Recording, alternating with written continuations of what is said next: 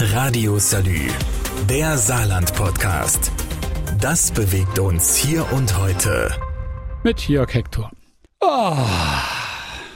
Sommer, Sonne, Strand.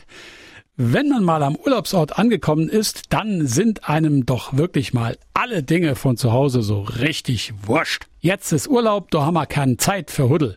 Energiepreise sind weit weg und Corona, pff, das ist doch eh schon rum. Ehrlich? Nach dem Urlaub, wenn es draußen wieder früher dunkel wird und die Bullenhitze endlich nachlässt, dann sorgen Licht und Heizung für wohlige Stimmung in der Wohnung.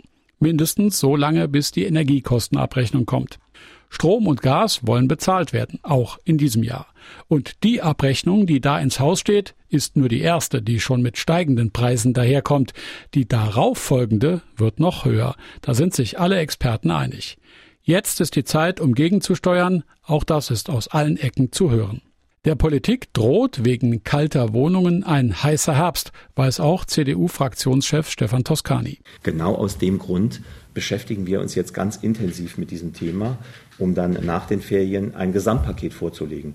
Ähm, wir werden uns mit dem VDK, mit der Armutskonferenz auseinandersetzen. Wir werden mit Energieversorgern sprechen, denn da rollt eine Welle auf Deutschland zu, die insbesondere Menschen mit wenigem Einkommen und mittleren Einkommen ganz besonders hart treffen wird. Das hat echten sozialen Sprengstoff. Den das Land aber nicht ganz alleine entschärfen kann. Da sind sich Union und die im Saarland allein regierende Sozialdemokratie einig, bestätigt der SPD-Fraktionsvorsitzende Uli Kommerson. Ein Bundesland, insbesondere das Saarland, wäre sicherlich überfordert, damit irgendwie in Steuerungerechtigkeiten einzugreifen. Das ist nicht Aufgabe des Landes, aber es wird sicherlich auch äh, Verständigungen geben müssen, wo man dem Bundesrat entsprechend im Zweifelsfall das äh, voranbringen muss, auch um, da braucht man sich nichts vorzumachen, die FDP auch dazu zu zwingen, sich zu bewegen. In welche Richtung CDU und SPD die Liberalen zwingen wollen, muss aber wohl noch konkret überlegt werden.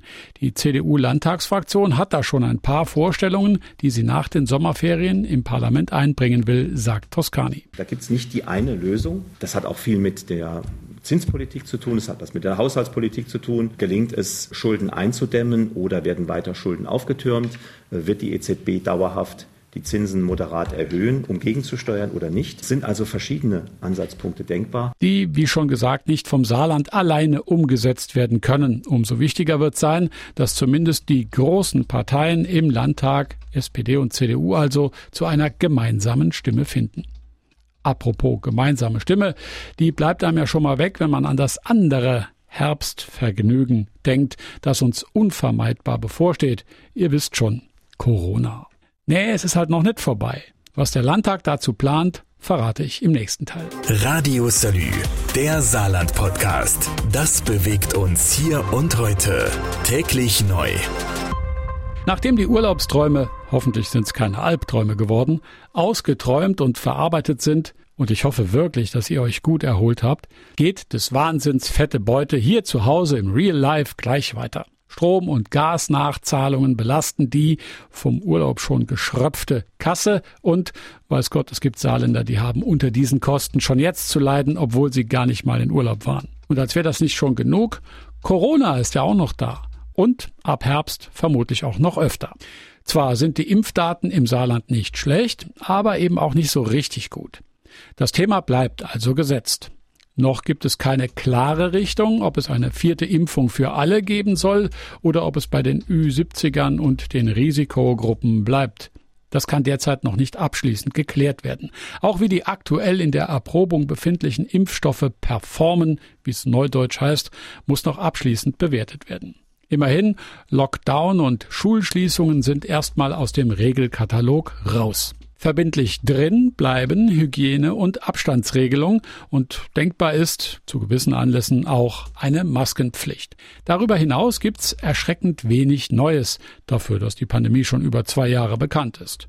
Zum Beispiel gibt es immer noch Probleme beim Datenhandling, erklärt der sozialpolitische Sprecher der CDU-Landtagsfraktion Alvin Theobald am Beispiel Gesundheitsämter. Sie sind derzeit nicht gut aufgestellt. Das beginnt bereits damit, dass in einem Landkreis an einem Amtsarzt schon fehlt im Saarpfalzkreis. Das ist kein Zustand, der dauerhaft haltbar ist. Hier müssen wir schon nachrüsten und wir müssen auch äh, technisch dafür sorgen, dass die Gesundheitsämter aschur sind, dass sie bestens ausgestattet sind, dass die Datenübermittlung auch richtig gut funktioniert und nicht per Fax noch wie früher, sondern das muss automatisch gehen. Wir brauchen Systeme und da sind wir schon auf einem guten Weg. Wir haben in der letzten Periode ja bereits mit SORMAS ein System eingeführt, das das Ganze erleichtern soll. Dass ausgerechnet aber auch die Gesundheitsämter immer noch nicht die notwendige Ausstattung an Technik, Personal und Know-how haben sollen, macht ein Stück weit hoffnungslos. Auch wenn SPD-Fraktionschef Ulrich Kommerson versucht, die Gesundheitsämter aus der Schusslinie zu nehmen. Ich finde es auch schwierig, das ausgerechnet nur bei den Gesundheitsämtern oder in erster Linie bei den Gesundheitsämtern äh, festzumachen.